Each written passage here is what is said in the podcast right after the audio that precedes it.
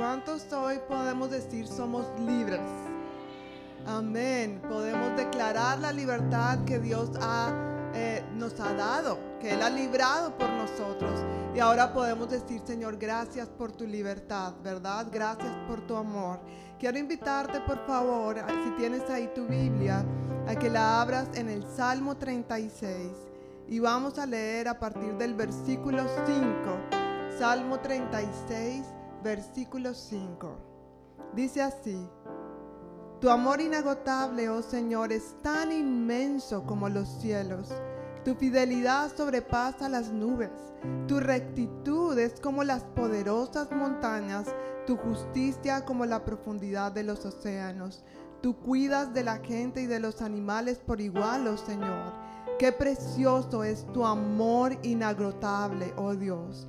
Todos los seres humanos encuentran refugio a la sombra de tus alas.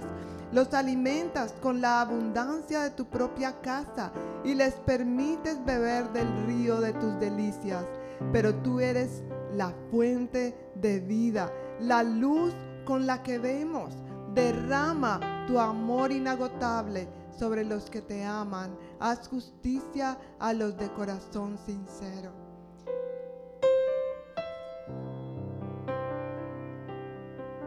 Animarte en este momento a que con estas palabras que el Señor quiere hablarnos a nuestro corazón en esta tarde, tú puedas cerrar por un momento tus ojos y puedas pensar en ese amor inagotable de Dios sobre tu vida. Inagotable quiere decir que no tiene fin, que nunca esa fuente de amor sobre ti se agota. Así que toma un momento para meditar delante del Señor y que tú con tus propias palabras puedas darle gracias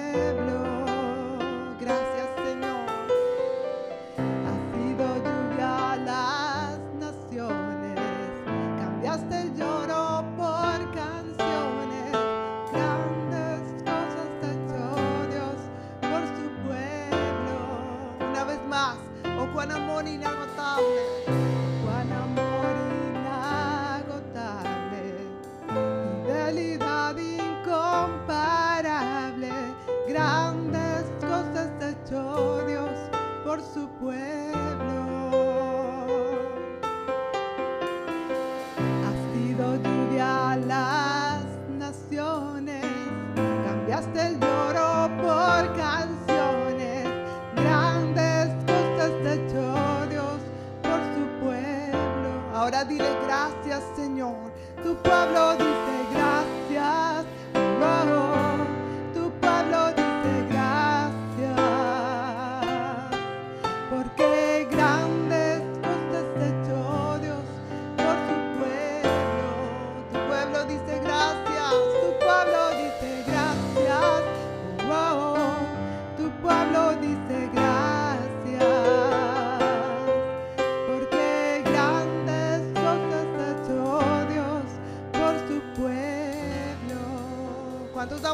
aplauso al Señor? Gracias, Señor. Vamos todos con las palmas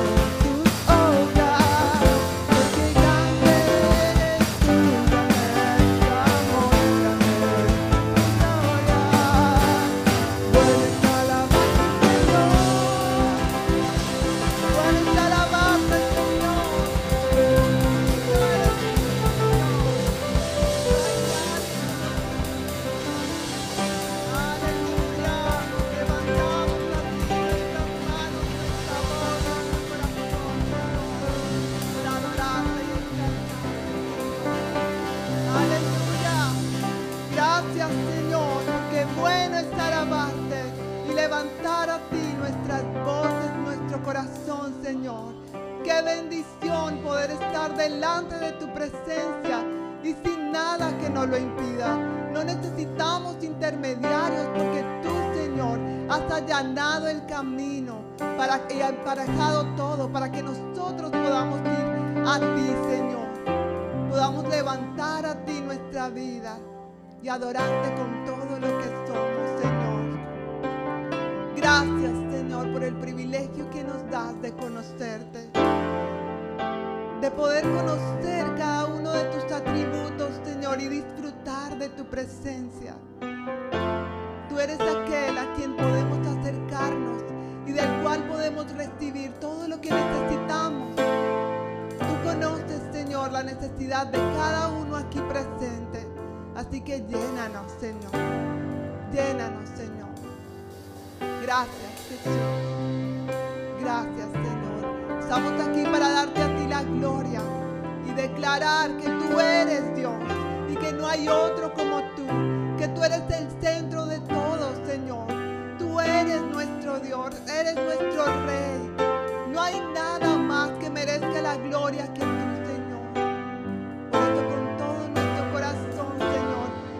elevar esta alabanza a ti,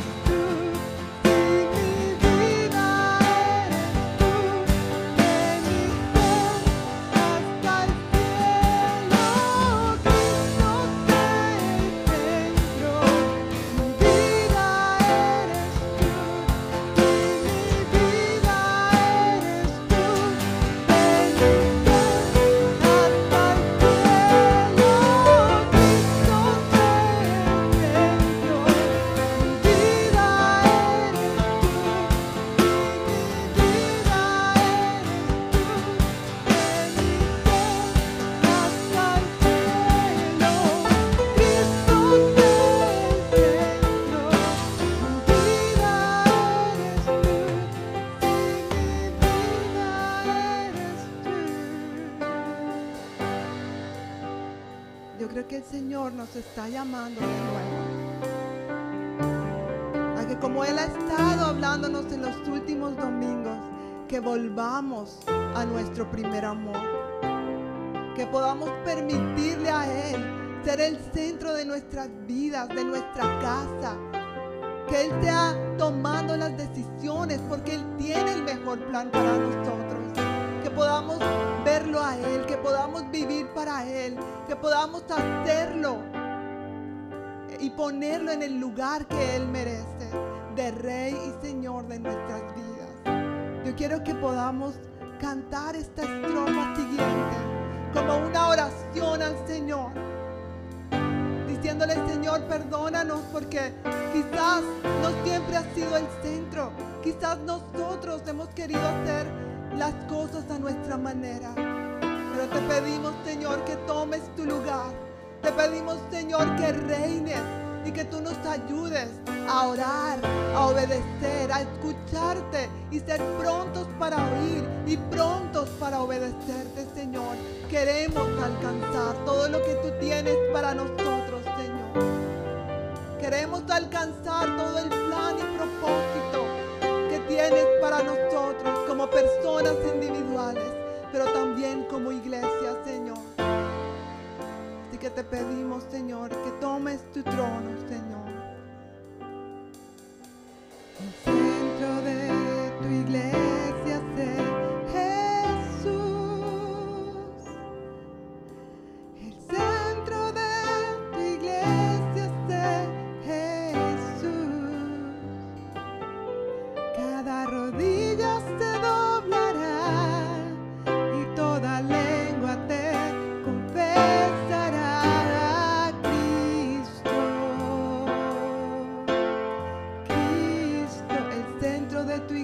iglesia,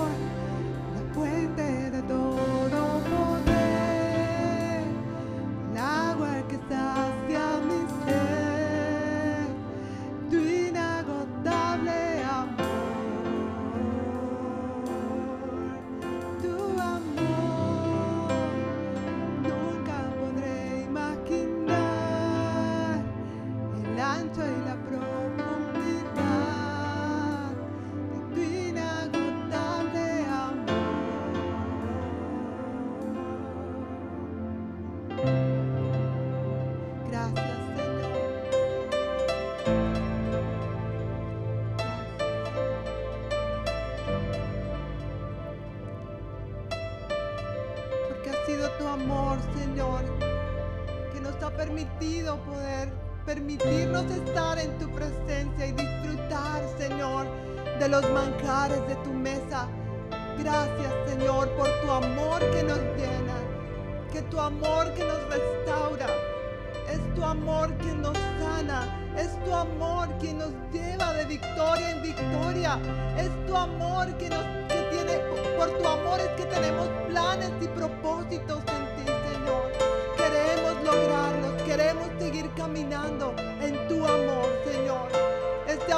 nos lleva a arrepentirnos, este amor que nos lleva a vivir para ti.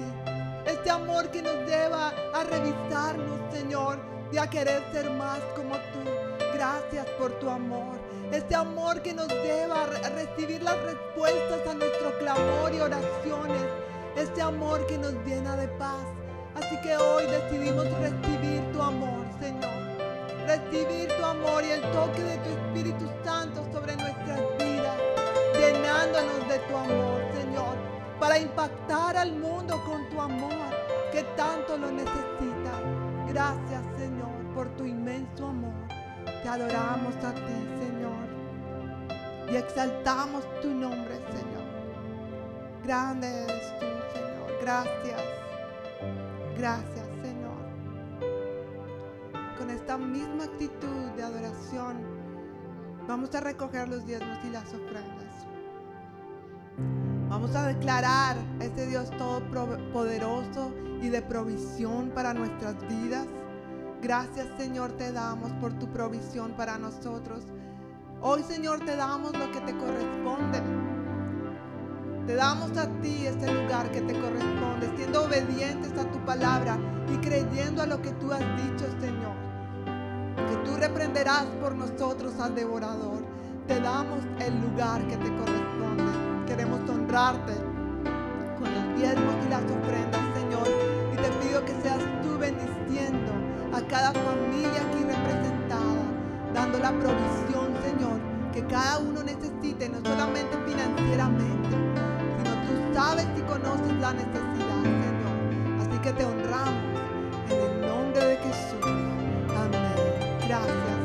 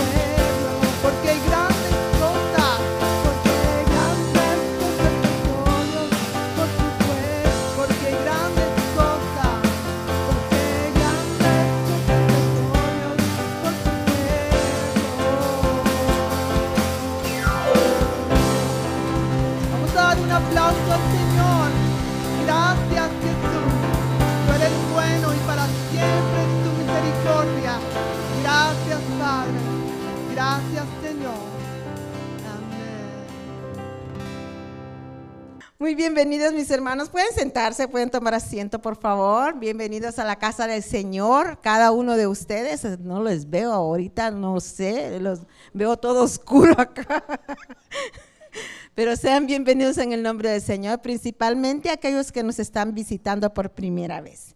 Y quisiéramos ver si alguno de ustedes nos visita por primera vez. ¿Puede levantar su mano, por favor, para identificarle?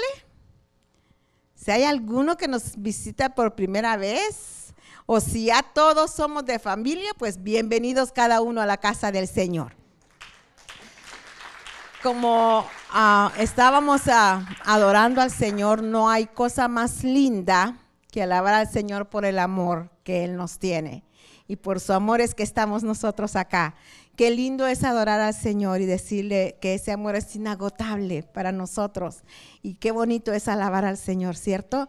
Creo que cada momento de alabanza en nuestros servicios nos lleva a la presencia del Señor. Y en esta tarde usted se ha introducido a la presencia del Señor a través de la alabanza.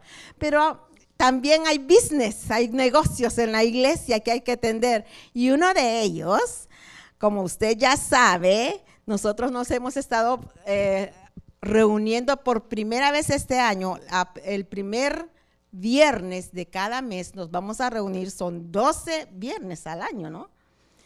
Imagínese, solo 12 viernes. ¿Cuántos, cuántos días tiene, tiene, el año? ¿365 o 366?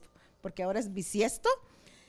Son 12 de esos días nos vamos a estar reuniendo para orar tan solo una hora. Ahora, eso no quiere decir que, usted no va a orar en su casa. Pero como iglesia nos, invita, nos están invitando a que lo hagamos juntos. Y sabe que hay unidad. Hay unidad cuando nos reunimos a alabar al Señor todos juntos. Oiga, hermano, yo veo un desbalance aquí en la iglesia ahora. Veo más acá de este lado que por acá. Y qué bonito se ve que está bien lleno por aquí. Pues vamos ahora que se llene este lado también, ¿verdad? Porque estoy, me, me, emociona, hermano. Perdón que, que, me tome más tiempo, pero me emociona al ver lo que el Señor está haciendo. Porque aunque creamos que no el Señor no se está moviendo, el Señor sí se está moviendo para honra y gloria de Él. Pues esta, esta tarde les invitamos que a este primer viernes de, ¿qué mes? Ah, de marzo. Es que, es que se me olvida el, mes. El, mes de marzo, el, primer viernes de, de, marzo nos vamos a reunir en el salón M3 y M3 y 4, donde se reúnen los niños para su escuela dominical. Ahí nos estamos reuniendo. Yo quisiera ver las manos de los que, los que vinieron al primer viernes de oración. Mire, hay muchas manos, pero yo les invito a todos los demás que no vinieron para que puedan unirse con nosotros a orar al Señor. Y quiero decirle que este es tiempo de oración. Ah, me voy a tomar un tiempito acá porque siento al Señor decirlo. No recuerdo qué día fue esta semana que el Señor me levantó y me dio una palabra. Y decía, ora y obedece.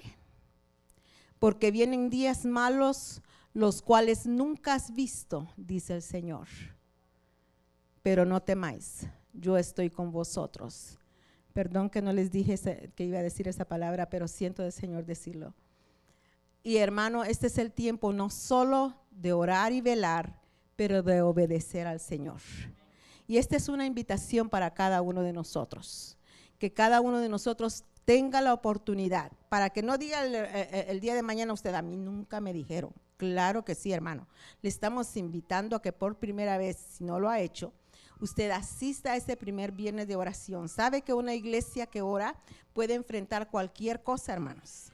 Y en estos días malos en que estamos viviendo, se necesita una familia de oración, una familia que le crea al Señor por lo que viene, porque siempre vamos a estar triunfantes si Él está con nosotros.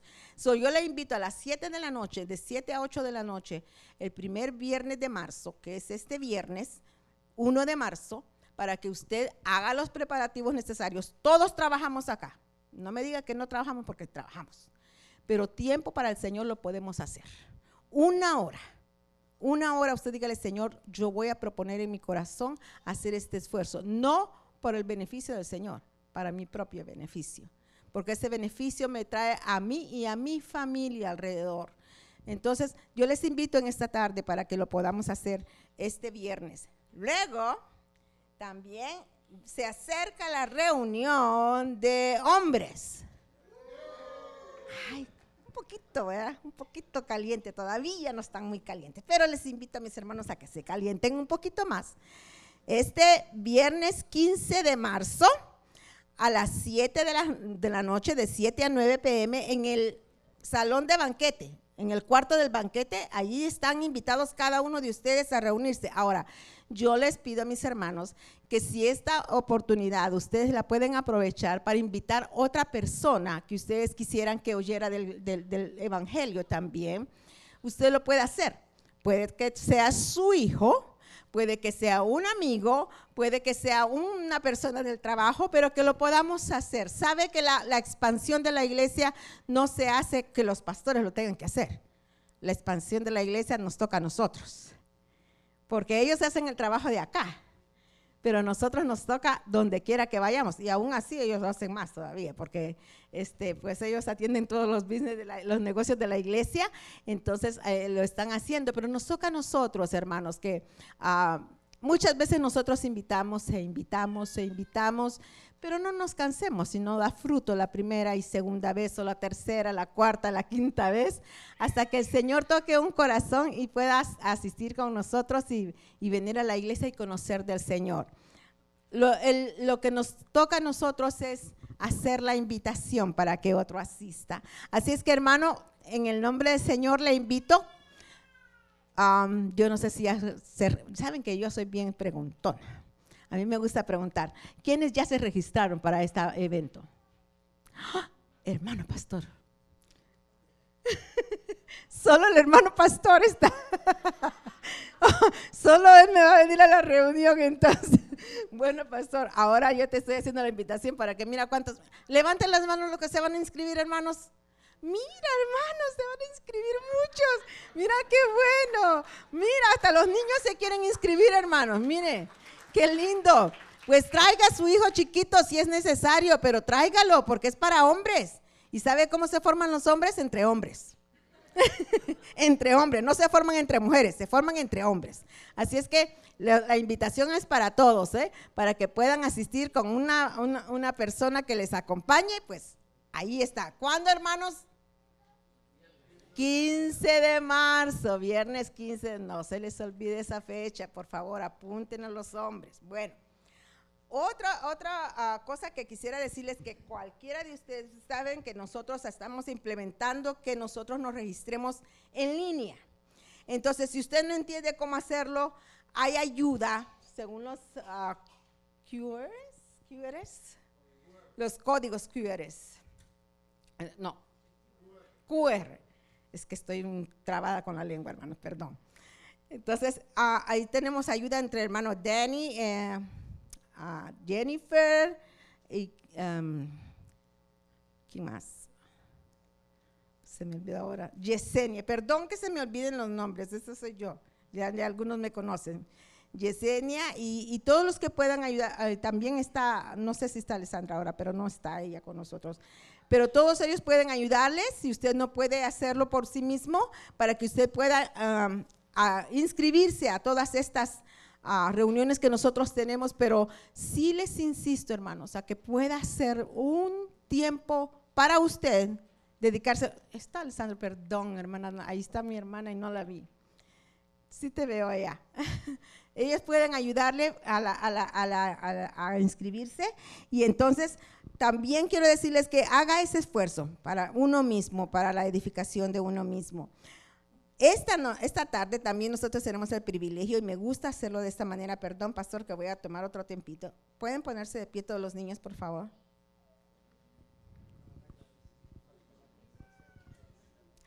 Perdón, sí.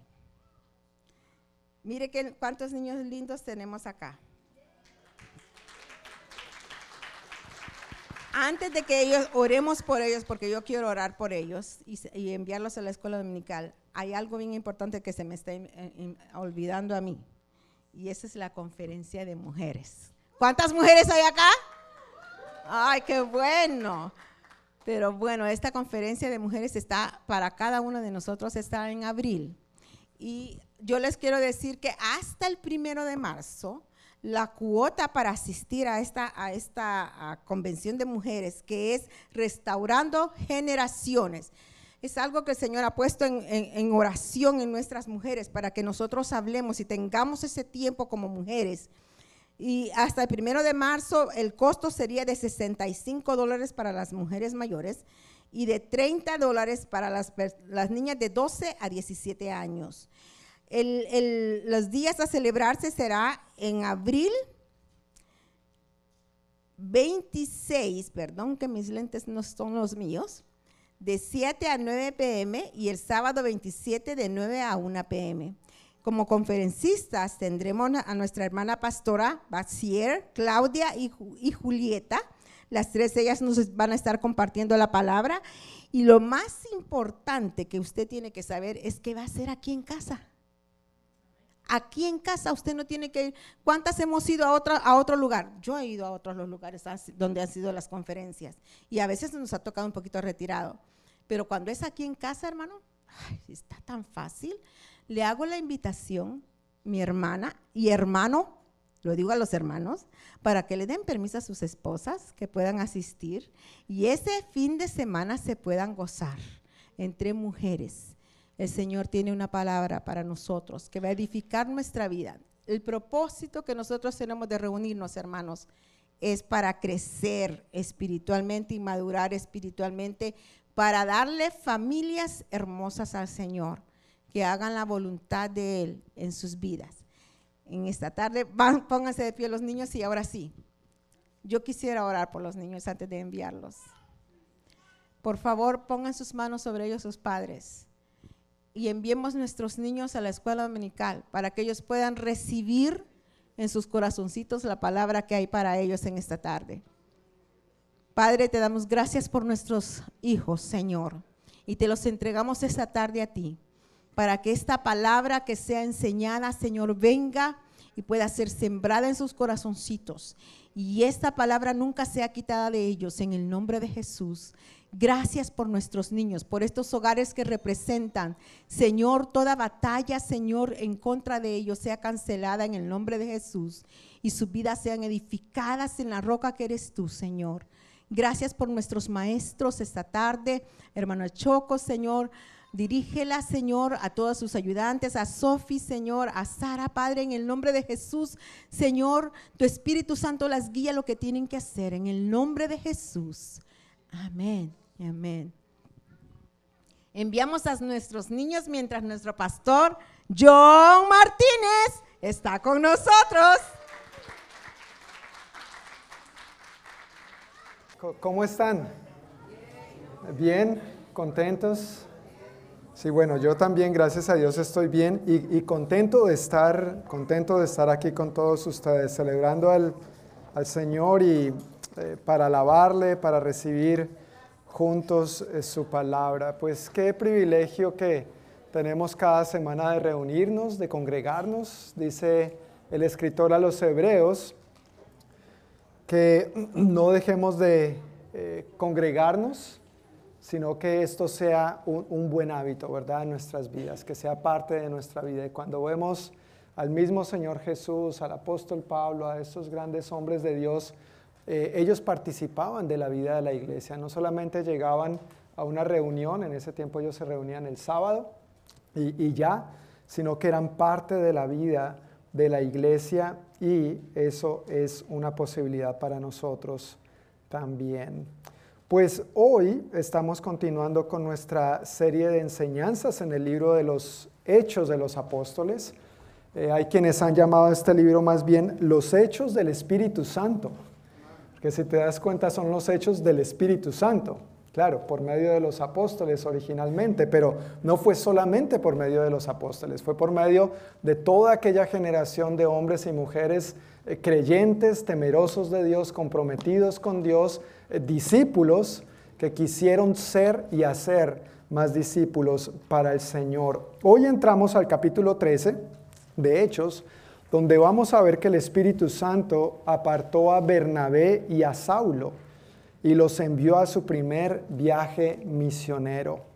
Pero para conectar adecuadamente, yo quiero que veamos de, dónde viene la historia y para ello vamos a retomar dos versículos atrás de donde empezamos o, de lo que vimos el domingo pasado en Hechos capítulo 12. Entonces, eh, si tienes tu Biblia, quiero pedirte el favor que la vayas abriendo en Hechos capítulo 13. Hechos capítulo 13.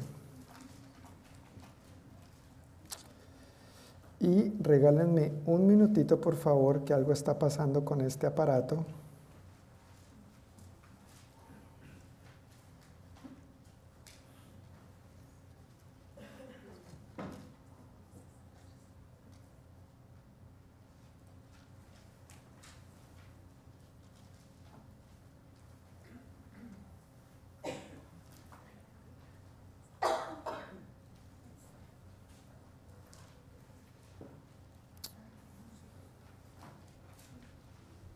Muchas gracias. La, tecnología es una bendición, ¿verdad? Pero a veces puede ser un dolor de cabeza también. Cuando tú estás acostumbrado a que funcione de cierta manera y, algo pasa, pero gracias a todos por su paciencia. ¿Ya estamos en Hechos capítulo 13? Ok, pues vamos a orar para, una vez más, poniendo este tiempo en manos de Dios, que Él nos hable por medio de su palabra. Señor, muchísimas gracias te damos por el tiempo con que nos has bendecido hasta ahora y gracias por el privilegio, la bendición, la oportunidad de recibir juntos tu palabra. Nos disponemos, Señor, para lo que tú tienes para nosotros en este día y pedimos la unción y la iluminación, la revelación tuya, Espíritu Santo. Tú prometiste que nos guiarías a toda verdad. Y aquí estamos, Señor, leyendo tu palabra que es la verdad. Háblanos, transfórmanos, moldéanos más y más a tu imagen y semejanza. Y gracias que esta es una de esas maravillosas maneras en que tú manifiestas tu amor a nuestras vidas. En el nombre de Jesús. Amén. Amén. Permítanme compartir una cosita brevemente antes de entrar en materia, hablando del amor de Dios y dando gracias a Dios por su amor. Mientras cantábamos esta última canción en la adoración y meditaba en el Señor y esperando recibir algo de Él, es bueno cuando estamos en tiempos de adoración tener la expectativa de que Dios nos hable. De hecho, va a ser uno de los aspectos que vamos a ver hoy en la Escritura. No se trata solamente de hablar y de cantar y de decir cosas a Dios, sino también de estar atentos y aprender a escuchar de Dios. Dios habla. Amén. ¿Sabías que Dios habla? Ok, algunos no parecieron muy convencidos, pero Dios habla. Y una de sus maneras, obviamente, clara, evidente y notoria es por medio de su Santo Espíritu. Pero cuando tenemos estos tiempos de alabanza, podemos cerrar nuestros ojos, levantar nuestras manos, simplemente enfocarnos en Él, reconocer quién Él es y decirle, Señor, háblame, háblame. ¿Qué quieres decirme? Mientras estábamos en ese tiempo y estábamos cantando acerca del amor de Dios, que su amor es lo que sacia es el agua que sacia todo acerca de nosotros. Mira, nada más puede saciarte. Lo único que realmente puede saciarnos es Dios, es su amor. Dios es amor. Por eso Él es la única fuente legítima que puede saciar cualquier necesidad que tú y yo tengamos. Y en la medida que nosotros nos refugiemos a Él y descansemos en Él, en quien Él es, en su amor, entonces todo lo demás acerca de nosotros va a estar bien. La palabra que yo sentía de parte de Dios es cualquiera que sea tu necesidad o cualquiera que sea tu lucha con un pecado, Dios es el único que puede saciar esa necesidad. Es su amor el que te puede saciar, es su amor el que te puede liberar. Amén.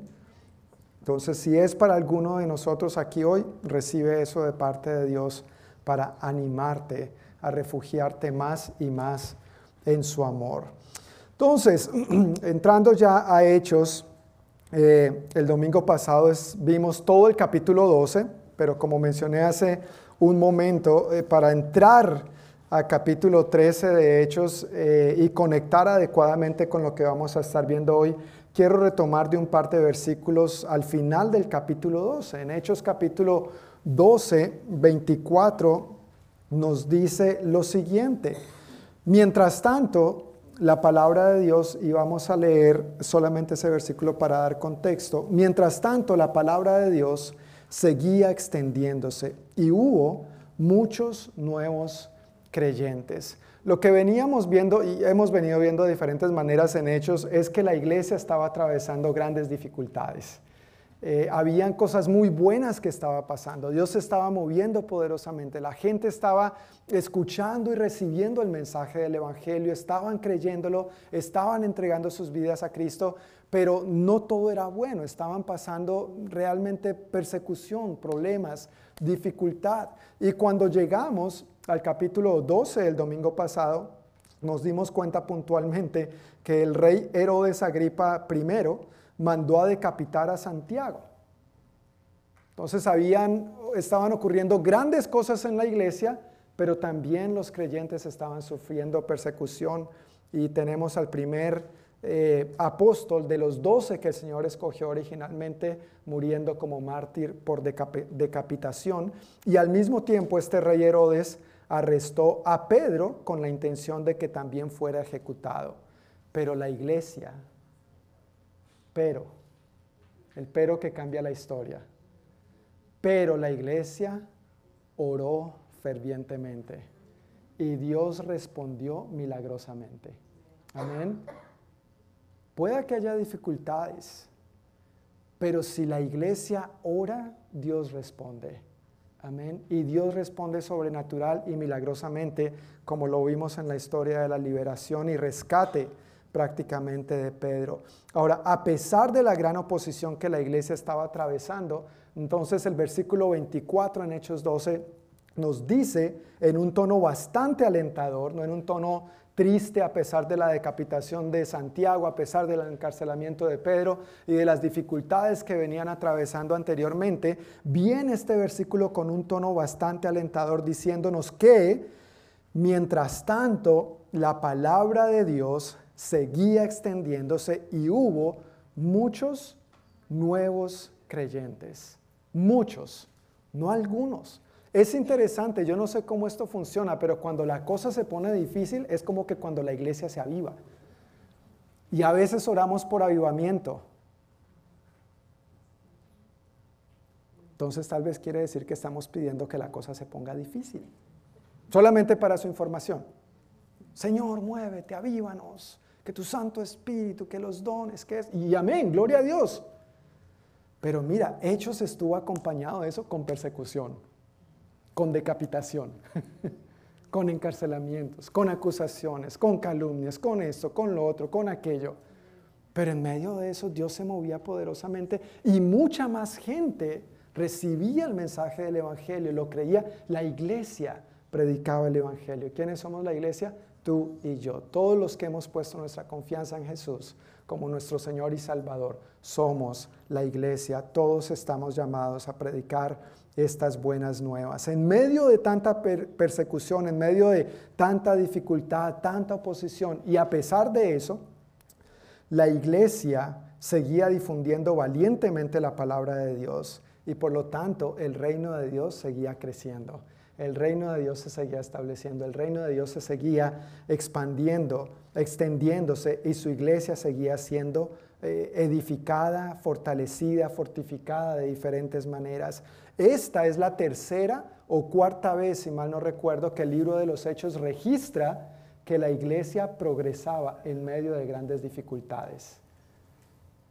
Pero a veces nosotros estamos en medio de tantas y grandes comodidades y después nos preguntamos por qué la iglesia no progresa.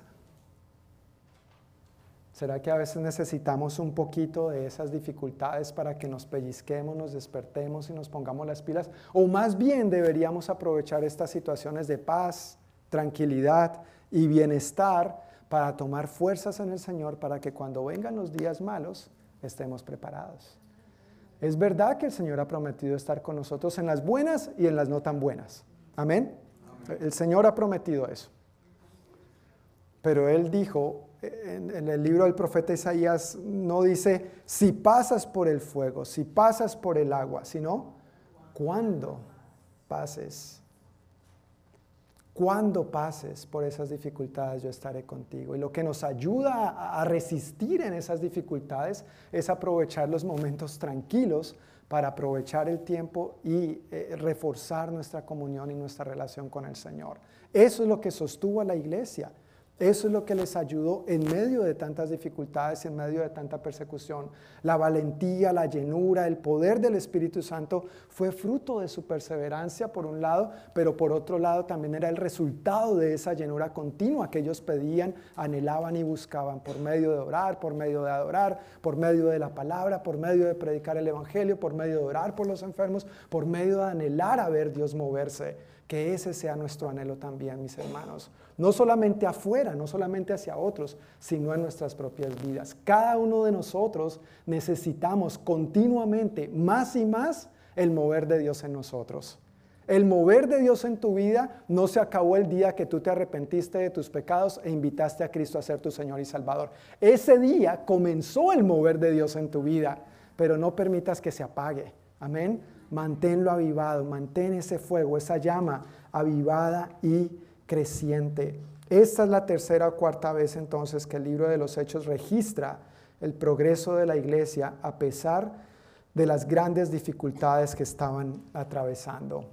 Entonces viene el capítulo 13, que para mí conecta desde el versículo 25 de Hechos 12. Vamos a leer Hechos 12, 25 hasta el versículo 5 del capítulo 13. Cuando Bernabé y Saulo terminaron su misión en Jerusalén, regresaron llevándose con ellos a Juan Marcos. Entre los profetas y maestros de la iglesia de Antioquía de Siria se encontraban Bernabé, Simeón, llamado el negro, que, conste que así dice la Biblia, ¿no? No es algo de racismo, era un apodo, un apodo de cariño llamado el negro, este Simeón, Lucio de Sirene, Manaén, compañero de infancia del rey Herodes Antipas, imagínate, del que estaba queriendo hacer y deshacer contra la iglesia, y Saulo. Versículo 2, cierto día, mientras estos hombres, ¿qué hacían?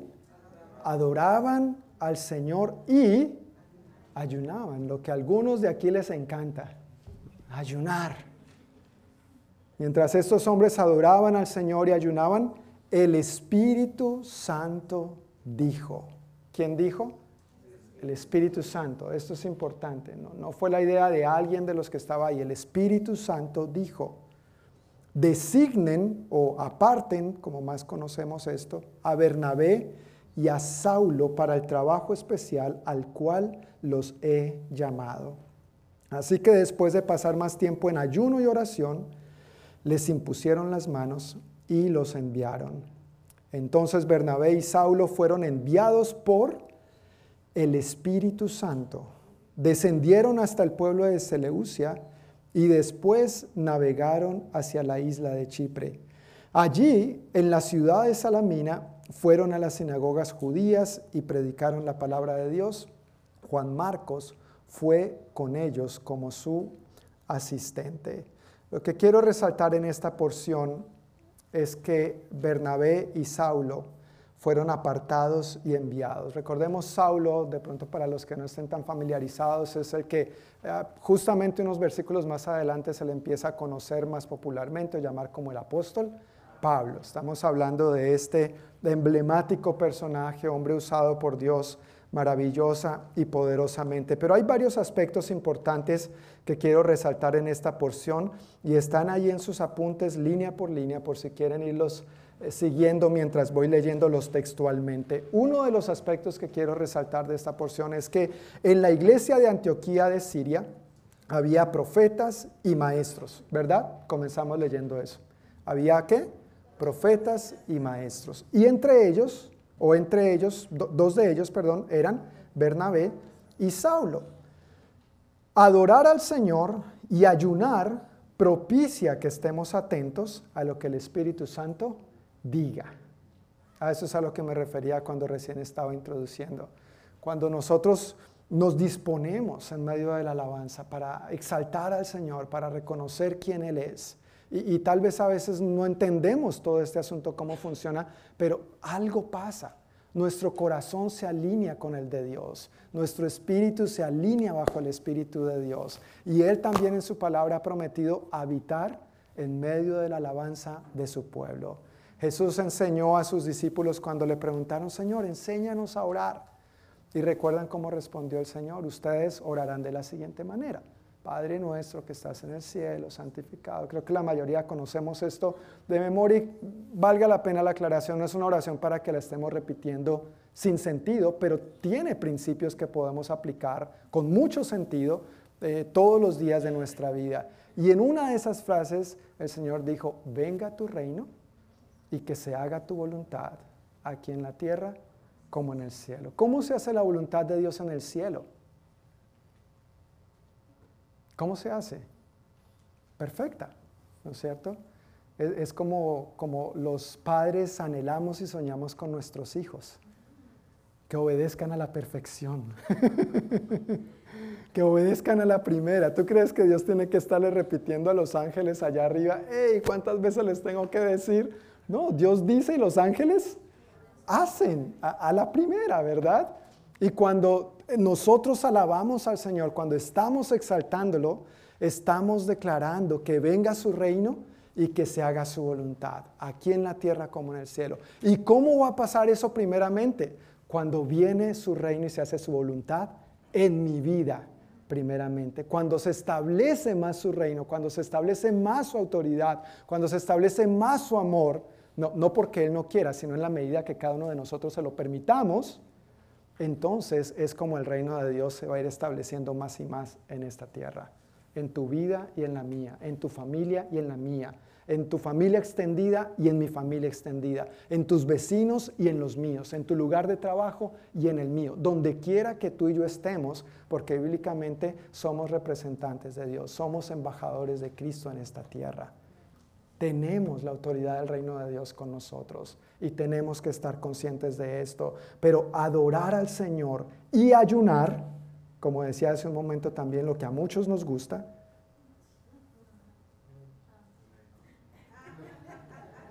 propicia, propicia que estemos atentos a lo que el Espíritu Santo diga. Por eso adoramos y por eso ayunamos, porque queremos estar más atentos a lo que el Espíritu Santo diga. ¿Cuántas veces necesitamos acallar las voces de lo que este mundo nos dice? ¿Cuántas veces necesitamos acallar las voces de lo que el enemigo nos dice y nos miente? Tú no sirves, tú esto, tú aquello, tú lo otro. Y Dios, pero mi hijo, refúgiate en mí, refúgiate en mi palabra, adórame, exáltame, declara lo que yo soy y lo que tú eres en mí. Y necesitamos acallar esas voces del mundo, a veces de nuestras propias inseguridades, del enemigo, de, la tentación del pecado, ¿no es cierto? Y eso lo acallamos adorando y ayunando. Y damos lugar entonces a que el Espíritu Santo nos hable y a que nosotros estemos atentos a lo que Él nos está hablando. Vemos en esta porción también que el Espíritu Santo es quien llama y envía. Y la iglesia, el papel de la iglesia más bien es que ratifica lo que Él dice, lo que el Espíritu Santo dice. Cuando ellos estaban adorando y ayunando, ¿quién dijo? El Espíritu Santo. Apártenme, conságrenme, designen a Bernabé y a Saulo para la tarea especial, para el trabajo especial que tengo para ellos. Los demás siguieron orando, siguieron ayunando. Después les impusieron las manos y los enviaron. Quien llama, quien aparta y quien envía es el Espíritu Santo. Y la iglesia lo que hace es simplemente decir lo que el patrón diga, afirmar lo que el patrón diga. Este asunto del llamado no es, asunto que, no es un asunto de que alguien se invente, lo vemos en la Biblia, pero cuando ese llamado para esos trabajos, para esas asignaciones especiales provienen de Dios, la iglesia, la tarea, la responsabilidad de la iglesia es respaldar ese llamado, confirmar lo que el Espíritu Santo ya ha hablado, lo que Él ya ha dicho. No debería ser al contrario. Ahora, otro aspecto aquí a resaltar es que se menciona a Juan Marcos, tanto en el versículo 1 como en el versículo 5. Dice que se llevaron a Juan Marcos con ellos y el versículo 5 puntualmente menciona que era su asistente, ¿verdad? Juan Marcos fue con ellos como su asistente, no como su asistonto, sino como su asistente, o dice su ayudante, Reina Valera, nueva versión internacional.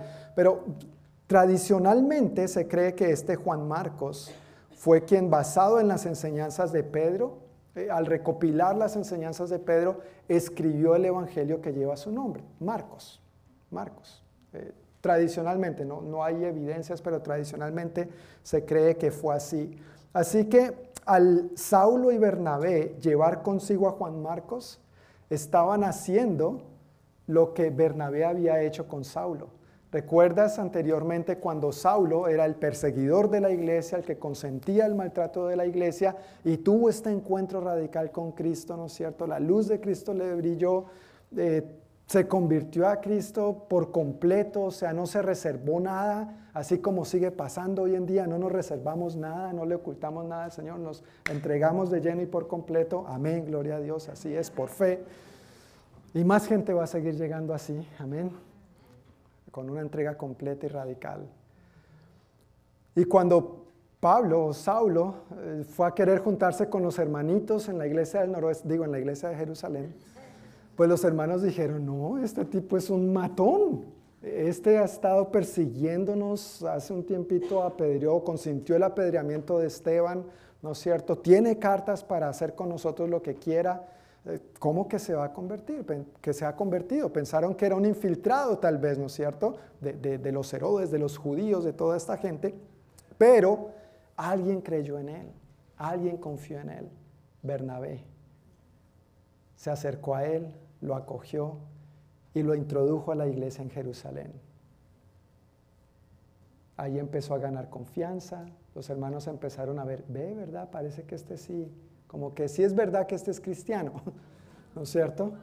Y a veces hay gente así, no podemos negarlo, como que uno no sabe si es cristiano o es cristino, ¿no es cierto? Y hay que dar el beneficio de la duda hasta que por fin viene la revelación de Dios y bueno, tienen su encuentro con Cristo y de verdad empiezan a caminar en serio de su mano. Ese fue el caso de Bernabé acogiendo a Saulo y ahora Bernabé y Saulo estaban acogiendo a Juan Marcos para disipularlo, para mentorearlo, para... Eh, era un joven y era para ayudarlo a crecer en su relación con el Señor, para mentorearlo, para depositar en él todo lo que Dios había depositado en ellos. ¿Qué ha depositado Dios en ti que puedas depositar en otros? Eso es discipulado. No es tanto una clase, la, enseñanza en la clase es buena y es importante, aprendemos la Biblia. Pero dar lo que por gracia hemos recibido es lo que nos ayuda a crecer como discípulos y es lo que nos ayuda a hacer discípulos. No es tanto el conocimiento que tenemos, sino el depositar en otros lo que Dios ha depositado en nuestras vidas. ¿Ha depositado algo Dios en tu vida? Sí, y mucho. No te lo quedes solo para ti. No te disfrutes la bendición solamente para ti. De todo lo bueno que Dios ha hecho y ha dado a tu vida, comparte con Juan Marcos.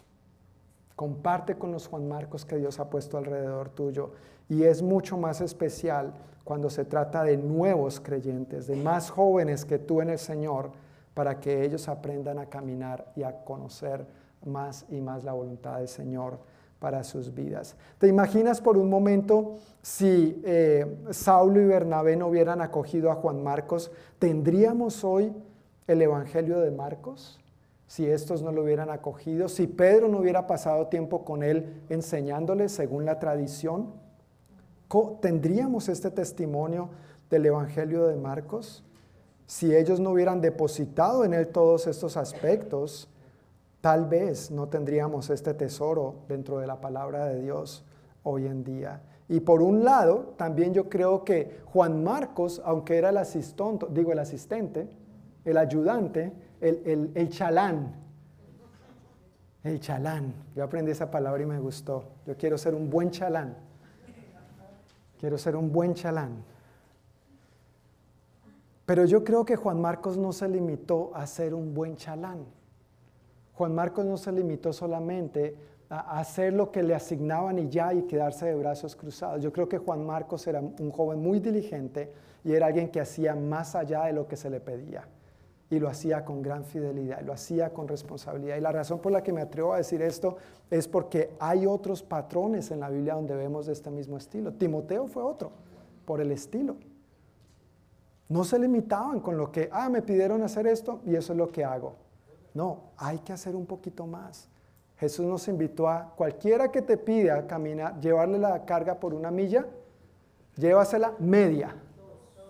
Que no se aprovechen de ti, que no abusen de ti. Tú no eres tonto, tú no eres asistonto, tú eres asistente. No, cualquiera que te pida llevarle la carga por una milla, llévasela dos, ¿verdad? Pero este mundo nos enseña todo lo contrario. Limítate a hacer lo que te corresponde. ¿Te están pagando por eso? Tanto que tú das, tanto que tú haces, tanto que tú sirves. No me refiero solo a asuntos de la iglesia, sino fuera de la iglesia, en la vida, con la familia, en el trabajo. ¿No es cierto? Y si tú en el trabajo quieres caminar la segunda milla, entonces ahí tienes al, al compañero diciéndote lambón. Y tú imagínate, queriendo ser más como Cristo y el otro diciéndote lambón. Pero esos son los principios del reino. Pero la gente que camina la segunda milla la gente que hace más de lo que se le pide es normalmente la gente que Dios usa. Es normalmente la gente que Dios usa. Y de esta manera. También aquí vemos el inicio del primer viaje misionero de Bernabé y Saulo. Se registra en la Biblia y popularmente se hablan de los tres viajes del apóstol Pablo, tres viajes misioneros. Por supuesto, ya, ya habíamos visto en el libro de los Hechos otros viajes misioneros de otra índole, pero para aclarar algunos aspectos en torno a este tema, la obra misionera no fue una idea de la iglesia. La obra misionera siempre ha sido la iniciativa de Dios. La obra misionera no empezó allí cuando la iglesia en, Antioquía envió a Bernabé y a Saulo. La obra misionera siempre ha estado en el corazón de Dios. Y eso lo vemos desde Génesis, Génesis capítulo 3, versículo 9. Génesis 1 y 2 nos cuenta la maravillosa creación de Dios, todo perfecto, hasta que Adán y Eva, capítulo 3, desobedecen arbitrariamente lo que Dios había dicho, entra el pecado, ¿no es cierto? Su comunión perfecta con Dios se rompe y ahora ellos eh, están en una ruptura en su relación con Dios, se dan cuenta de que están desnudos, lo cual no tenía absolutamente nada de malo, pero ahora empezaron a ver esa desnudez desde una eh, perspectiva pervertida, como muchas veces se sigue viendo hoy y el diablo nos lo quiere decir. Pero Dios nos creó así y tenemos órganos genitales y dentro de la función matrimonial es sagrada la sexualidad. Amén. Es sagrada y es una bendición, es un regalo de Dios. Pero obviamente ellos empezaron a verlo de otra manera, se dieron cuenta que estaban desnudos, trataron de esconderse detrás de un arbusto. Así como ustedes no me están viendo a mí en este momento. No, ustedes no me están viendo a mí en este momento. Y entonces no fue Adán y Eva los que acudieron a Dios. Dios, perdóname, te he fallado, soy un pecador, me arrepiento. Ellos intentaron esconderse de Dios. Y el que sale a su encuentro es Dios. Y le dice a Adán puntualmente, ¿dónde estás? Y ese es el llamado que Dios te hizo a ti y a mí, quién sabe cuántas veces, y aquí estamos. No porque nosotros acudimos a Dios, mentira, nosotros nos estábamos pretendiendo esconder de Dios. Y Dios de una u otra manera llamando a la puerta de nuestro corazón. Hijo, hija, ¿dónde estás? ¿Por qué te escondes? Sí, hiciste mal, pero yo estoy aquí para perdonarte, para limpiarte, para cubrirte, para proveerte lo que necesitas. Recuerda, la invitación a acudir a Él es al trono de la gracia, no el trono del castigo. Ahora, si uno no se arrepiente, sí va a ser el trono del castigo. Entonces permíteme hacerte la pregunta, ¿te has arrepentido de tus pecados? ¿Has invitado a Jesús a ser tu Señor y Salvador? ¿Has permitido que la sangre del Cordero te limpie y te lave de todos tus pecados? Porque esa es la buena noticia. Esa es la buena noticia. Pero si no hay una mala noticia,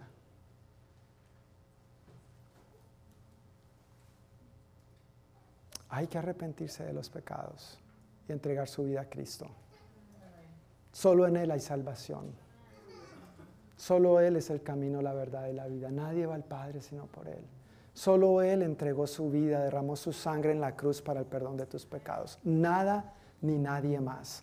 Solo Cristo, solo de Jesús la sangre, dice el famoso coro que cantábamos hace años. Solo de Jesús la sangre. Esa es la buena noticia del Evangelio. Pero si no, hay que aclarar que es una noticia devastadora. Hace muchos años escuché una maravillosa frase que desde entonces se quedó conmigo. Dios tiene un hijo y ese hijo es misionero. La obra misionera ha estado siempre en el corazón de Dios. Lo vemos en Génesis, lo vemos en el Antiguo Testamento, su pueblo desviándose una y otra vez y Dios siempre extendiéndole su gracia y su misericordia y saliendo a su encuentro.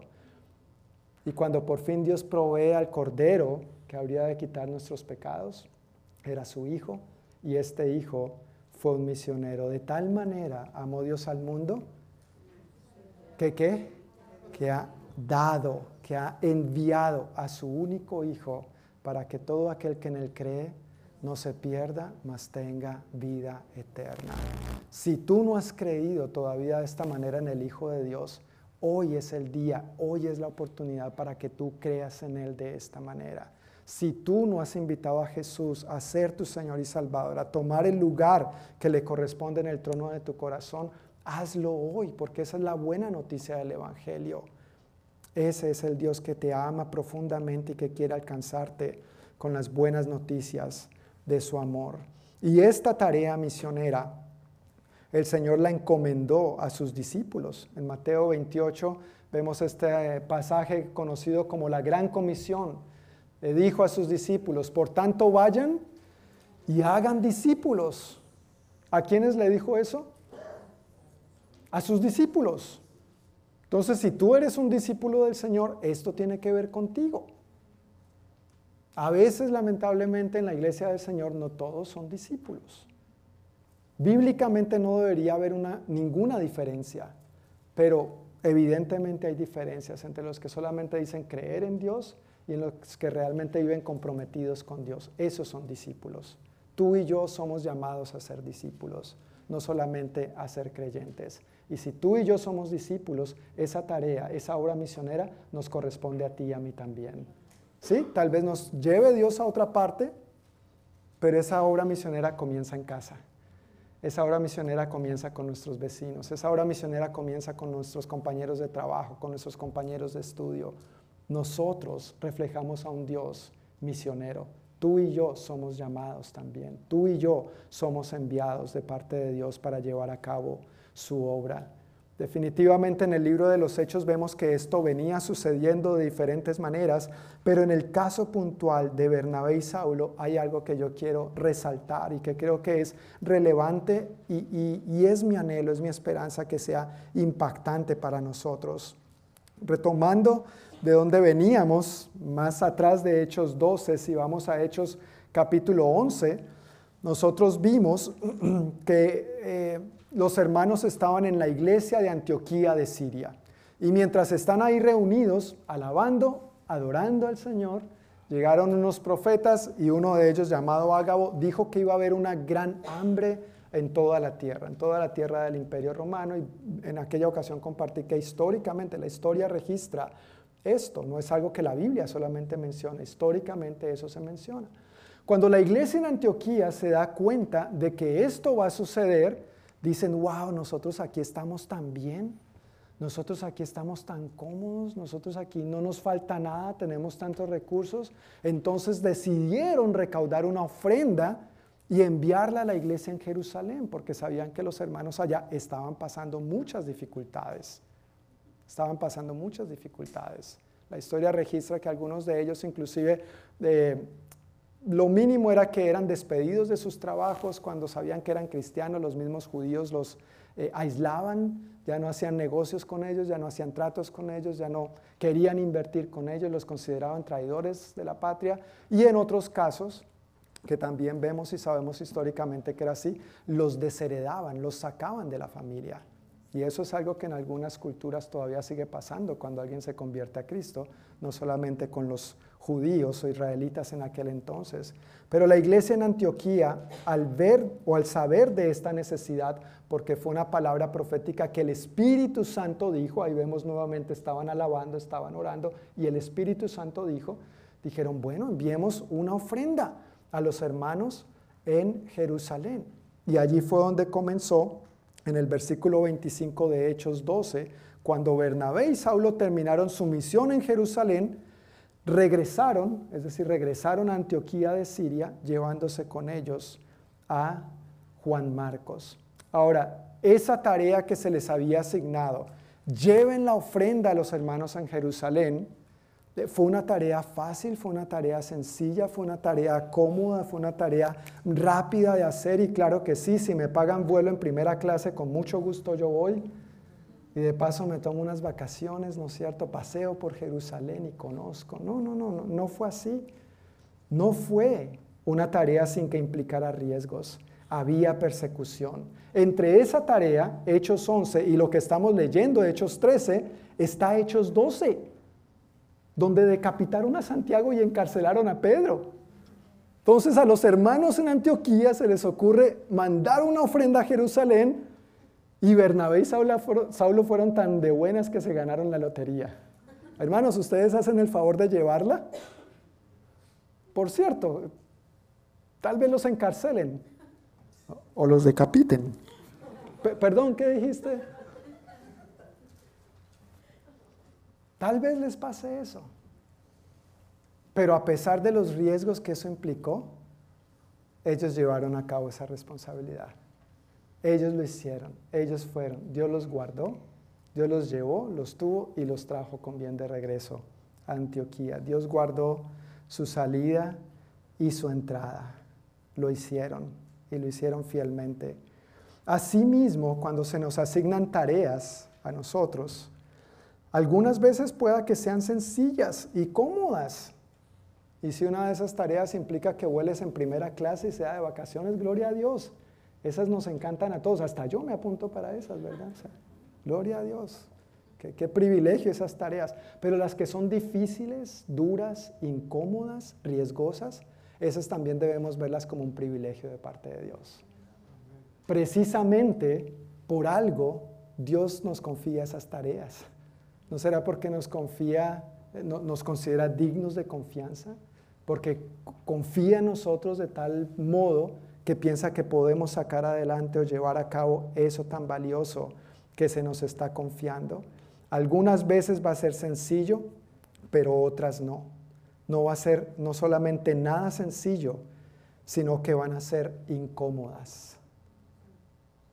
Las tareas que a veces Dios nos confía son incómodas. Gracias, son incómodas.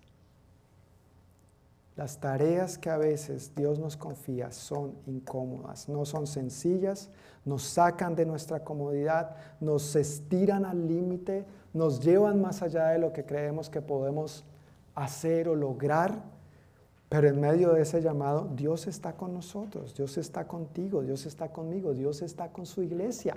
Amén.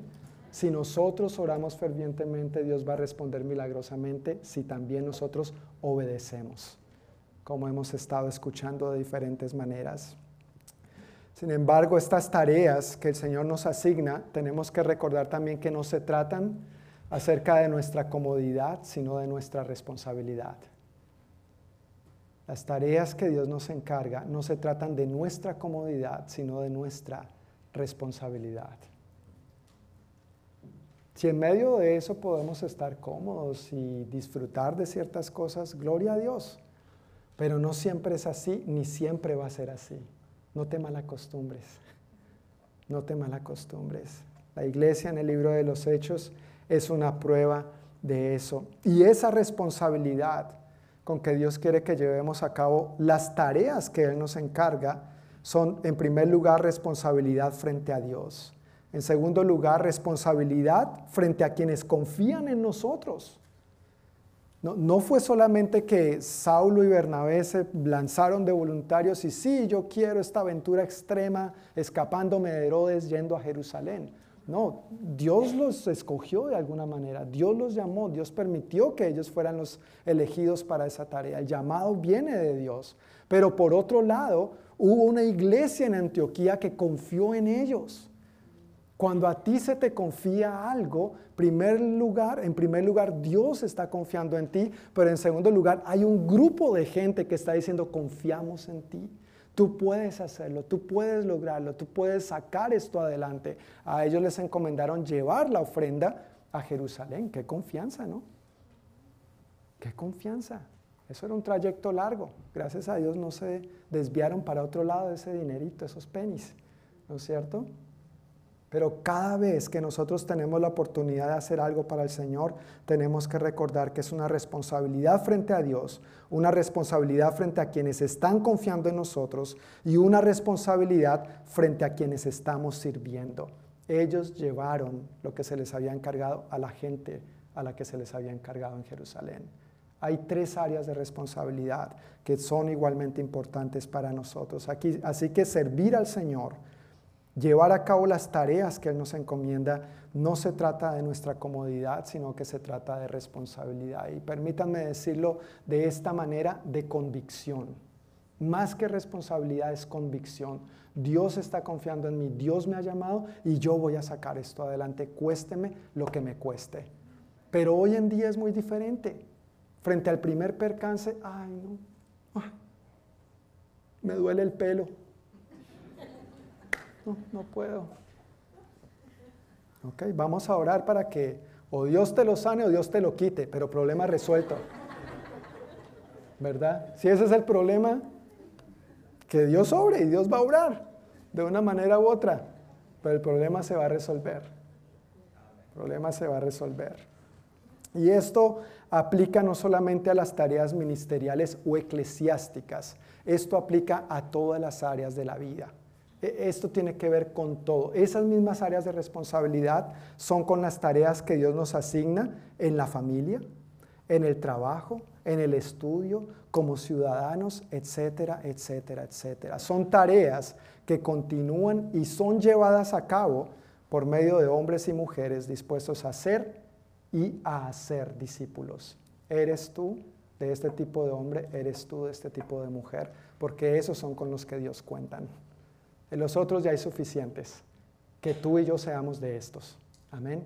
Que tú y yo seamos de estos. Luego vemos en los versículos 6 al 12, volviendo a Hechos capítulo 13, el conflicto espiritual que se presentó y el fruto.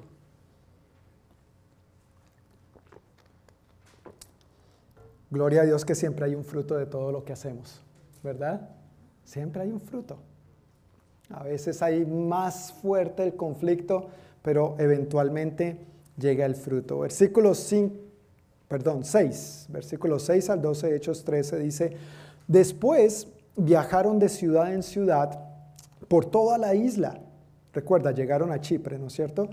Hasta que finalmente llegaron a Pafos, donde conocieron a un hechicero judío, un falso profeta llamado Bar Jesús. Mira, eso de los falsos profetas no es nuevo. Eso es de siempre. Versículo 7. El tal se había apegado al gobernador Sergio Paulo, quien era un hombre inteligente. El gobernador invitó a Bernabé y a Saulo para que fueran a verlo. ¿Por qué? Porque quería oír la palabra de Dios. Pero Elimas, el hechicero, eso es lo que significa su nombre en griego, se entrometió y trataba de persuadir al gobernador para que no prestara atención a lo que Bernabé y Saulo decían. Trataba de impedir que el gobernador creyera.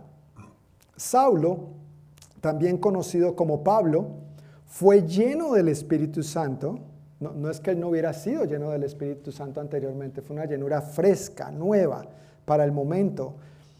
Y miró al hechicero a los ojos Versículo 10, luego dijo, tú, hijo del diablo, lleno de toda clase de engaño y fraude y enemigo de todo lo bueno, nunca dejarás de distorsionar los caminos verdaderos del Señor.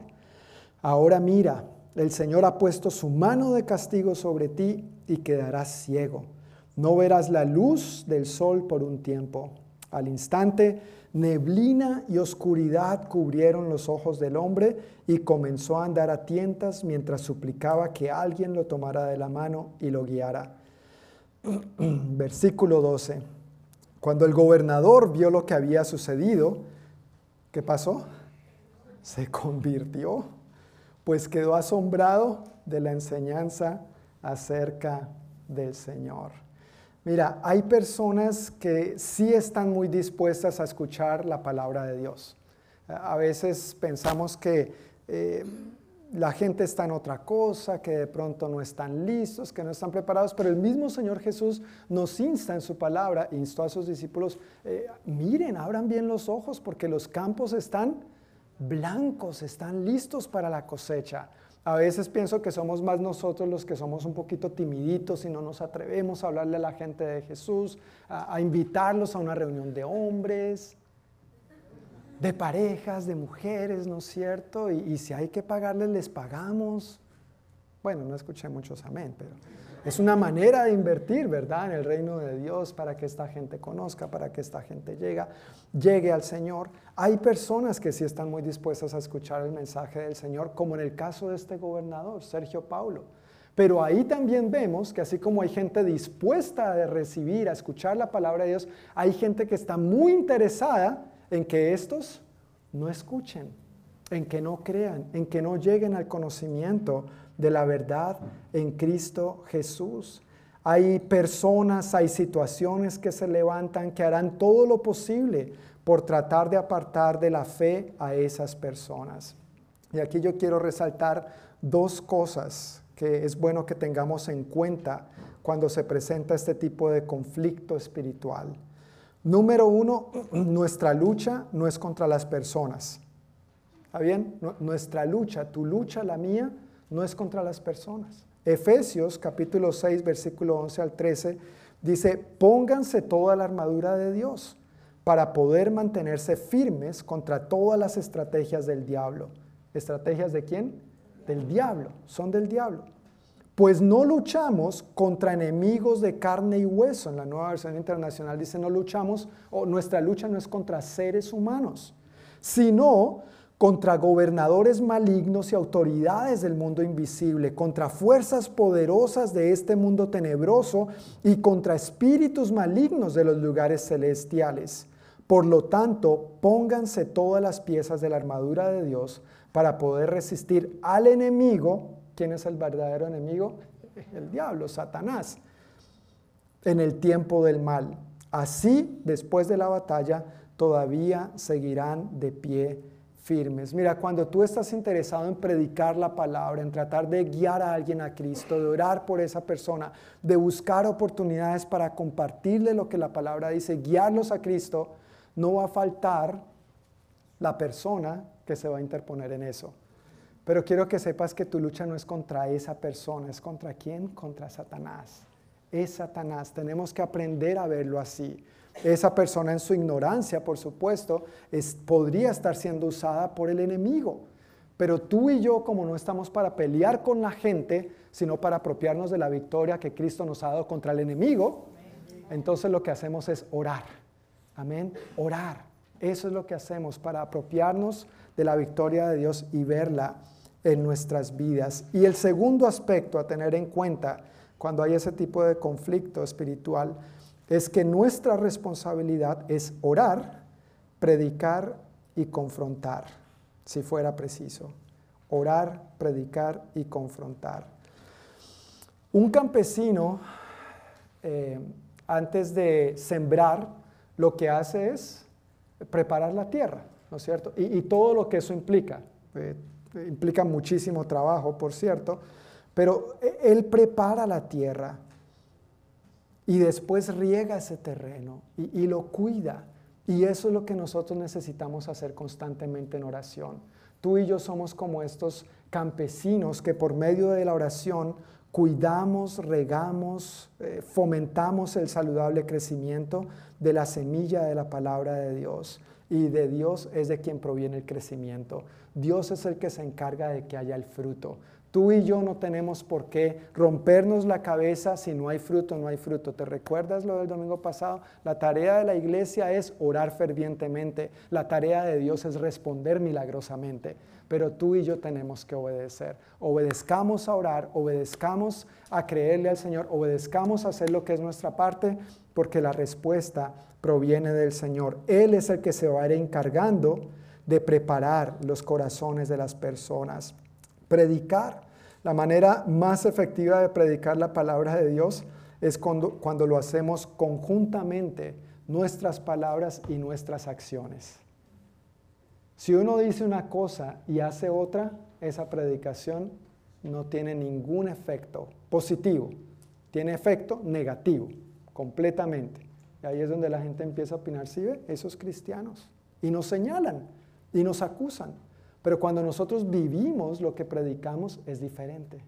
No somos perfectos, claro que no, ni se trata de ser perfectos, pero que lo poquito que vayamos aprendiendo y vayamos eh, sabiendo del Señor, lo empecemos a poner en práctica. No se trata de la cantidad, sino de la calidad con que vivamos y hagamos esto de la mano del Señor. Amén. Necesitamos predicar. Hace un tiempo hablando de esto mismo, pero desde otra perspectiva, les dije del avión. ¿Tú te subirías en un avión que tuviera solamente un ala? No, ni loco. Pues solo si estuviera de exhibición para el museo y ya. Pero no para volar. Porque ese avión no va a llegar para ningún lado. Como creyentes necesitamos dos alas a la hora de predicar el Evangelio, a la hora de testificar. Una es nuestras palabras, hablar de Cristo. Hay que hablar de Cristo. Hay que hablar de Cristo. Pero la otra ala son nuestras acciones, es nuestro estilo de vida. Ambas son igualmente importantes. Con una sola no es suficiente. Tenemos que vivir y hablar de Cristo. Amén. Si queremos llegar a, este punto, a este aspecto de alcanzar a otros para el Señor. Y confrontar, que es lo otro que vemos aquí, es que requiere dos aspectos bien importantes también o, bueno, están basados en lo mismo y es ser sensible a la dirección del Espíritu Santo y a la valentía que proviene del Espíritu Santo. No, no, no voy a pedir que levanten la mano, pero ¿a cuántos les gusta confrontar?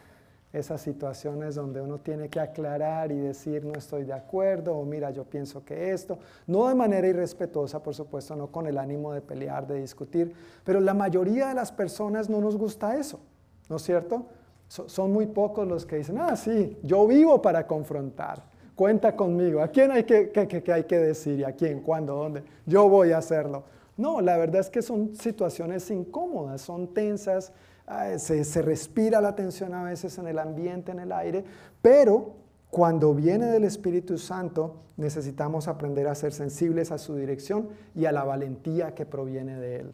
Ahora, un consejo aquí, porque eso fue lo que hizo Pablo con este brujo, con este hechicero, ¿no es cierto? Versículos 11. Perdón, versículo 10. Luego dijo, tú, hijo del diablo, lleno de toda clase de engaño y fraude y enemigo de todo lo bueno, nunca dejarás de distorsionar los caminos verdaderos del Señor. Ahora mira, el Señor ha puesto su mano de castigo sobre ti, quedarás ciego y pasó eso inmediatamente. Ahora, consejo en medio de una confrontación, no llames a nadie hijo del diablo. Por favor, a menos que el Espíritu Santo te lo diga muy claramente, como en este caso. ¿No es cierto? Porque si no, esa confrontación no va a terminar muy bien. Ah, no, pues el santo, ¿no es cierto? Y palabras bien, palabras, palabras van, palabras vienen. Por favor, guárdate ese comentario para ti, a menos que el Espíritu Santo realmente te esté diciendo o te esté conduciendo a confrontar de esa manera a alguien. Pero si hay que confrontar, hay que confrontar. Es importante. Ahora, nos guste o no, la confrontación es parte de la vida, es algo que vamos a experimentar. En los eh, matrimonios, los esposos nos confrontamos.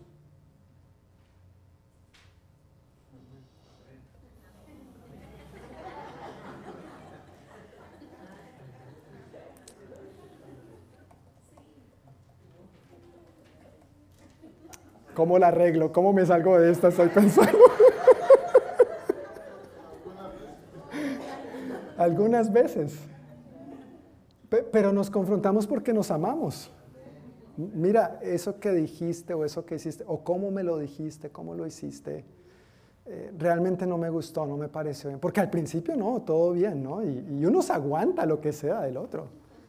Pero va pasando el tiempo y yo no empiezo a decir, oye, espera un momento, hijo del... No, mentiras. Ahí no. Pero, pero, perdón. Bueno, no, tampoco. No, no, no.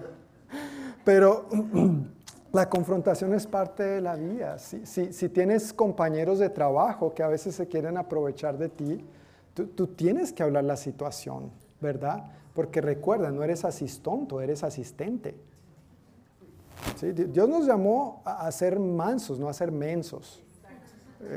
Son dos cosas, una sola vocal, pero muy diferente uno de lo otro. ¿sí? Entonces hay, hay que confrontar. A veces en relaciones interpersonales, con amigos, con la familia en la iglesia, con familia extendida. Es, es parte de la vida la confrontación, pero siempre necesitamos la dirección, la sabiduría, la valentía del Espíritu Santo. Y el fruto de eso, de la buena enseñanza y de lo sobrenatural, es que hay convertidos a Cristo. En el versículo 12 vemos que cuando el gobernador, este Sergio Paulo, vio lo que había sucedido, se convirtió. Yo me imagino el tipo dijo, ay no, yo no me quiero quedar ciego. No, no, no creo que haya sido por eso. Dice que quedó asombrado de la enseñanza acerca del Señor. En el libro de los Hechos de los Apóstoles vemos ambas cosas. Vemos buena enseñanza por un lado, pero también vemos evidencias sobrenaturales. Vemos esa combinación gloriosa, perfecta de parte de Dios, donde hay buena predicación de la palabra de Dios, pero también la confirmación, las evidencias de lo milagroso, prodigioso y sobrenatural del Señor. Las señales que Él prometió que Él haría cuando la predicación del Evangelio fuera llevada a cabo. Y si bien es cierto que cuando estos milagros y estos hechos milagrosos o señales prodigiosas ocurren, no es lo que debemos procurar o detrás de lo que debemos ir y lo que debemos perseguir, sino a quien hace el milagro, pues sí es verdad que ayuda a algunos incrédulos a creer. Sí es verdad que a nosotros como hijos del Señor nos ayuda a que nuestra fe sea fortalecida y de pronto ver que hace unos años no nos atreveríamos a orar por ciertas situaciones, pero ahora al conocer la palabra nos aferramos a esas promesas, esperamos la respuesta de Dios y cuando Dios responde, porque Dios responde, amén, entonces nuestra fe crece, pero que nuestro corazón, nuestros ojos, nuestra expectativa, nuestra esperanza no esté en el milagro, sino en quien da el milagro no esté en la respuesta, sino de quien proviene la respuesta. Yo creo que eso es lo que hace grandemente la diferencia en la vida de las personas que en su caminar con el Señor en algún momento se sienten defraudados. De pronto en lugar de poner su corazón en el autor, ponen su corazón en el milagro. En lugar de poner su corazón en quien provee, ponen su corazón en la provisión. En lugar de poner su corazón en el sanador, ponen su corazón en la sanidad. Y claro, queremos ver esas cosas de parte de Dios. Pero si Dios no responde de esa manera, Él sigue siendo Dios. Y mi corazón tiene que seguir centrado en Él. Amén. Pedro fue liberado de la cárcel, pero a Santiago le costó literalmente la cabeza. Y la iglesia siguió para adelante. Amén. La iglesia siguió para adelante. El Señor prometió que haría este tipo de cosas y no solamente lo prometió, sino dijo que nosotros deberíamos hacerlo. Den por gracia lo que por gracia han recibido. Impondrían manos sobre los enfermos y estos recobrarían la, la salud. En mi nombre expulsarán demonios. Pero cuando venga el Espíritu Santo sobre ustedes, recibirán poder y entonces serán mis testigos en Jerusalén, en toda Judea, en Samaria y hasta lo último de la tierra. Son cosas que Dios se ha prometido y que nosotros debemos en oración anhelar ver de parte de Dios en nosotros y a través de nosotros, pero que nuestro corazón siempre esté centrado en Él, no en lo que Él nos pueda dar, en el que bendice, no en la bendición. Amén. Si nada se los impide, mis hermanos, quiero invitarles a que se pongan de pie. Si por alguna razón prefiere seguir sentado, tranquilo, tranquila, con toda confianza.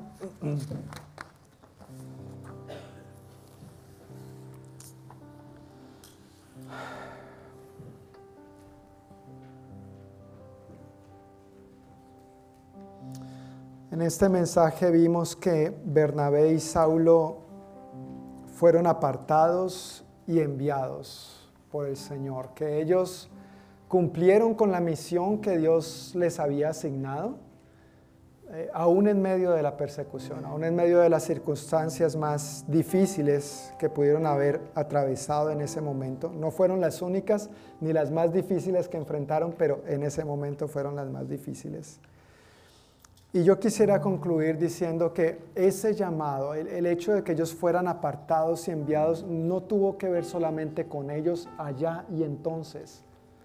Tú y yo, todos aquellos que hemos entregado nuestra vida a Cristo, también somos apartados y enviados por Dios.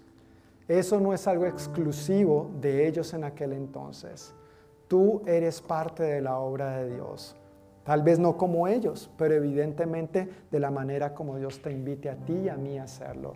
Tú y yo somos sus testigos, tú y yo somos sus representantes en esta tierra. Dios es un Dios misionero y nosotros somos sus misioneros en esta tierra a donde quiera que Él nos envíe, aunque sea al vecino de al lado o sea a la China. Amén.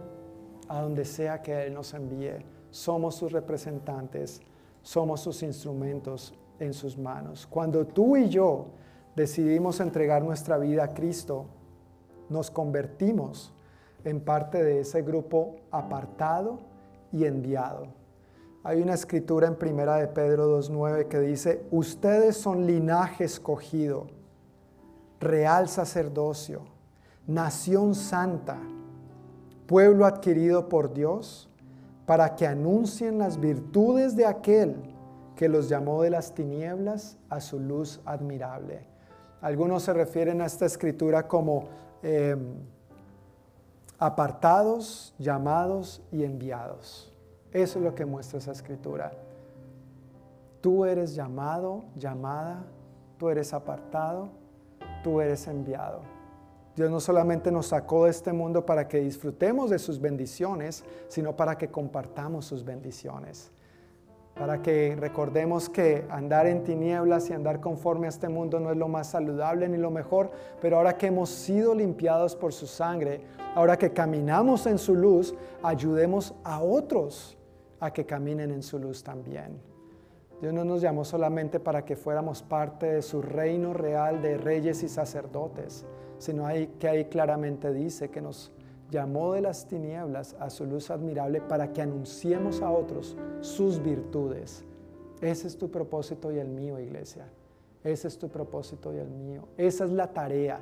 Esa es la función tuya y mía de ir de Antioquía a Jerusalén llevando la ofrenda al necesitado, al que se está muriendo, al que está sin Cristo, a tu familiar, a tu vecino, a tu compañero de trabajo pero Dios necesita hombres y mujeres como Bernabé y como Saulo que estén dispuestos a ir a pesar de los riesgos. Y créeme, ninguno de nosotros aquí donde vivimos actualmente no corremos ese tipo de riesgos. Así que, ¿por qué no hacerlo, iglesia? ¿Por qué no hacerlo? No nos concentremos en nuestra comodidad, no nos olvidemos de dónde Dios nos ha sacado, a dónde nos ha traído, no solamente para que disfrutemos su bendición, sino para que seamos instrumento de su bendición.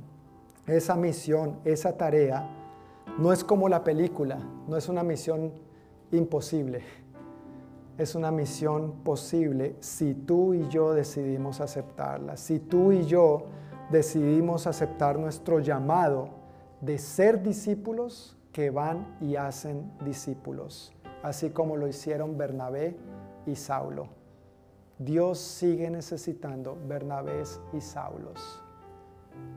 Y no están afuera, no están en el mundo, están entre nosotros. Ojalá seamos cada uno de nosotros a donde Dios nos quiera llevar, a donde Dios nos quiera llamar, de la manera que Dios nos quiera usar. Amén. Padre, te damos muchísimas gracias por tu palabra en este día. Gracias por lo que podemos aprender por medio de ella y puntualmente de la vida de Bernabé y Saulo, Señor. Tú obraste maravillosamente en la vida de estos hombres y de toda la iglesia en aquel entonces, en Antioquía, en Jerusalén. Manifestaste tu poder y tu gloria, Señor.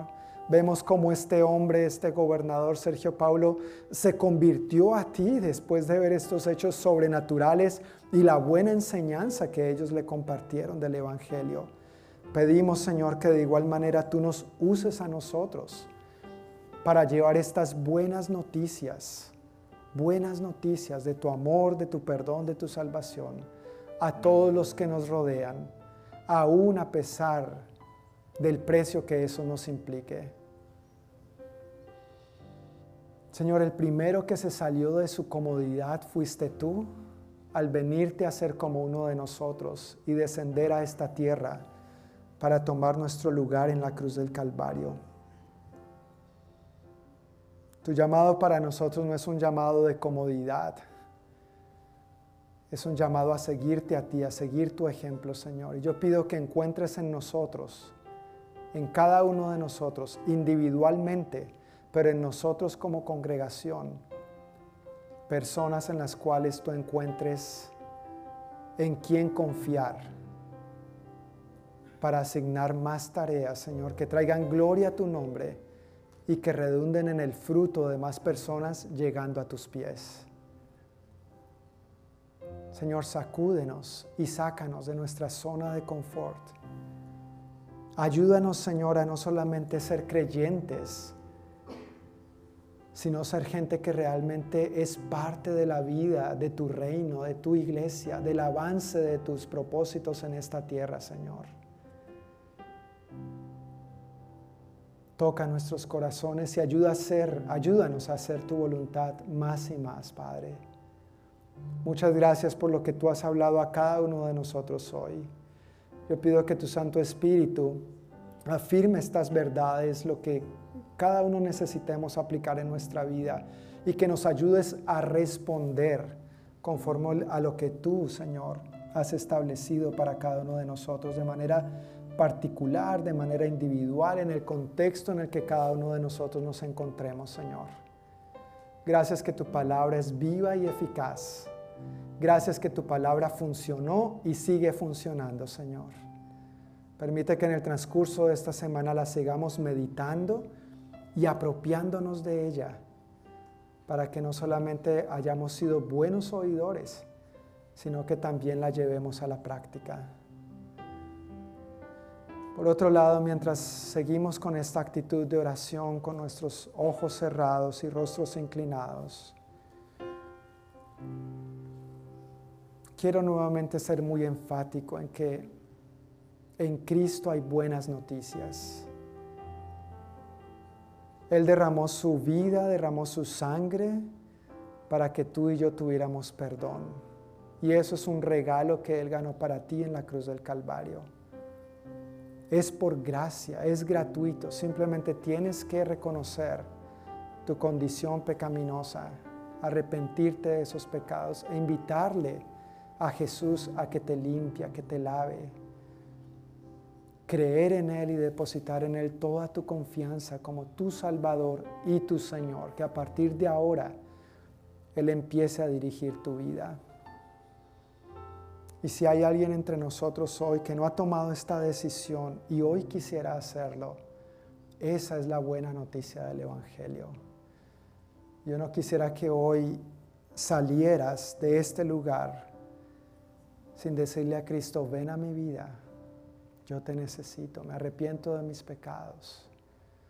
Te invito a que entres a mi corazón y seas mi Señor y mi Salvador. Es esa sencilla oración. La Biblia nos dice que es un asunto de creer con el corazón y confesarlo con nuestros labios. Si ese fuera tu caso, si hay alguien entre nosotros hoy, que desea invitar a Jesús a ser su Señor y Salvador, yo quiero invitarle que donde se encuentra, levante su mano para expresar su deseo de invitar a Jesús a su vida, a ser su Señor y Salvador. Gracias, Dios te bendiga. Puedes bajar tu mano. Y solamente para aclarar, no me levantas la mano a mí, yo solamente tengo mis ojos abiertos para ver si alguien levanta su mano, pero le estás levantando la mano al Señor, le estás diciendo sí a Cristo, no a mí. ¿Habrá alguien más hoy que quisiera tomar esta decisión en su vida si no lo ha hecho antes? Gracias Señor. Gracias Dios. Yo quiero invitar a la persona que levantó su mano y, al resto de la congregación que le acompañemos. Y quizás si tú no levantaste tu mano, pero estás sintiendo el Espíritu de Dios tocando la puerta de tu corazón y quieres hacer esta oración de todo corazón, quiero invitarte a que repitas después de mí diciéndole, Señor Jesús, te doy gracias por ser mi Salvador, por tomar mi lugar y morir por mí en la cruz. Reconozco que no lo merecía, pero hoy lo recibo como el regalo que es. Reconozco mi condición de pecador y te pido perdón por todos mis pecados. Me arrepiento de ellos y pido que me limpies, que me laves, que me purifiques. Gracias por apartarme para ti. Gracias por invitarme a ser parte de tu reino de reyes y sacerdotes, para que ahora yo también anuncie tus virtudes, las virtudes de aquel que me llamó de las tinieblas a su luz admirable. Gracias por escribir mi nombre en el libro de la vida. Lléname de tu Santo Espíritu para que en tu poder yo viva una vida obediente a ti, que te honre y que te glorifique de la mejor manera posible, así como tú has dado y hecho lo mejor por mí. En el nombre de Jesús. Amén. Padre, muchísimas gracias nuevamente por hoy, por lo que nos has hablado. Bendecimos tu nombre que es sobre todo nombre. A ti te damos toda la gloria, Señor. A ti te damos todo el honor. Solo tú lo mereces. Y pedimos que ahora por favor nos lleves con bien a nuestros hogares, que esta sea una semana en la que te experimentemos de una manera más cercana, más estrecha, más íntima en nuestras vidas, ayudándonos a caminar obedientemente conforme a lo que hoy hemos recibido. A ti toda la gloria y a ti todo el honor por los siglos de los siglos. Y el pueblo de Dios dice, amén. Que el Señor les bendiga familia, buena noche.